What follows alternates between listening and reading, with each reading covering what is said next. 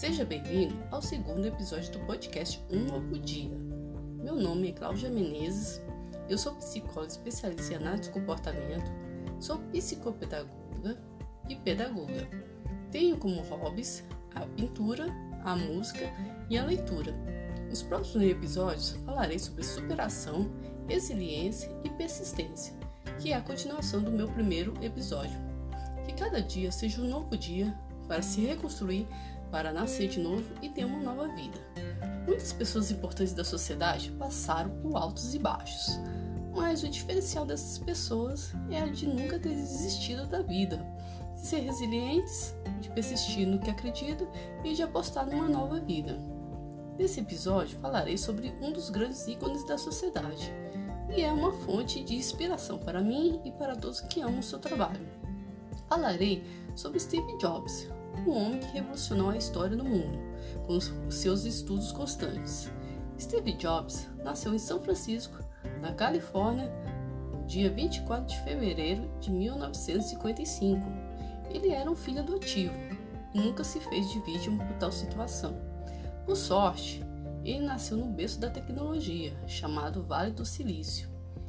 Quando criança, ele via seu pai adotivo montar e desmontar aparelhos eletrônicos na garagem de sua família, um dos fatores que levou a ele ter o mesmo comportamento. Nos anos 70, Steve começou a gostar de tecnologia no final do ensino médio e ele conheceu Steve Wozniak, que era um fã do mundo eletrônico. Steve Jobs era um aluno rebelde e cheio de manias ao entrar na faculdade Reed College, mas logo ele abandonou o curso para fazer o que realmente gostaria de dedicar. Mesmo saindo da faculdade, ele ficou como ouvinte das aulas de caligrafia, um fator que fez uma grande diferença na sua carreira e no mundo digital. Seu primeiro emprego foi como um design de videogames na Atari. Deixou a empresa e viajou para a Índia em busca de autoconhecimento e crescimento espiritual. Em 1976, Steve Jobs Wozniak fez uma fábrica de computadores na garagem dos seus pais adotivos e lançou o primeiro computador pessoal Apple I. E desde então lançou Apple II e o Macintosh, transformando numa grande concorrente da IBM.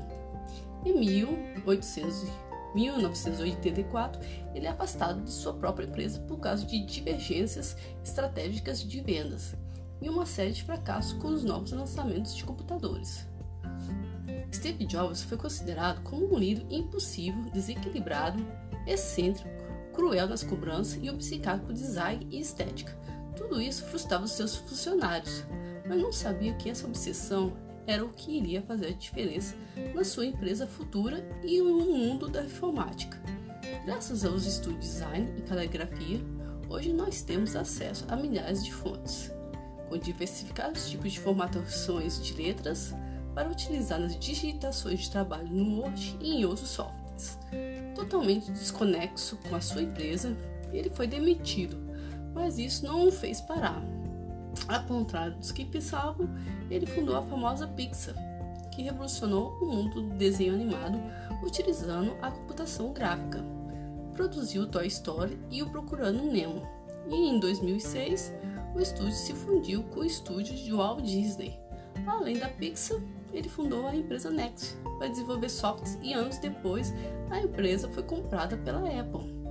Em 1997, ele retornou à Apple como um CEO da Apple e renovou totalmente a empresa, lançando os famosos iPhone, iPad, iPod e outros aparelhos revolucionários que utilizam a tecnologia do touchscreen e armazenamento de músicas no aparelho. Na sua vida pessoal, ele teve um casamento estável com três filhos. Anos depois do seu retorno à Apple, infelizmente, Steve Jobs foi diagnosticado com câncer. E isso foi a única coisa que ele não conseguiu vencer em sua batalha aqui no mundo, devido à complexidade da doença. Mas nós sabemos que com a sua inteligência e persistência, Steve Jobs mudou o mundo e fez o diferente. E para expressar toda a sua excentricidade, ele utilizava slogans que ficaram famosos pelo mundo inteiro. Os slogans que eu mais gostei era quando ele dizia: Pense diferente. A jornada é a recompensa. É melhor ser um pirata do que se juntar à marinha. Com as suas ideias revolucionárias, ele deixou um grande legado ao qual todos nós devemos nos inspirar no nosso dia a dia. Infelizmente, Steve Jobs faleceu no dia 5 de outubro de 2011, em Palo Alto, uma cidade situada em Califórnia, nos Estados Unidos. Essa é uma das histórias de superação que mais gosto do mundo corporativo. E o meu desejo é que você se inspire nessas grandes pessoas que não desistiram da vida. Faça uma nova história, um novo dia, mesmo que você construa pouco a pouco. Nunca desista da sua vida e do que você é. Faça o que você ama e seja o que você quer ser. Esse foi mais um episódio do podcast Um Novo Dia.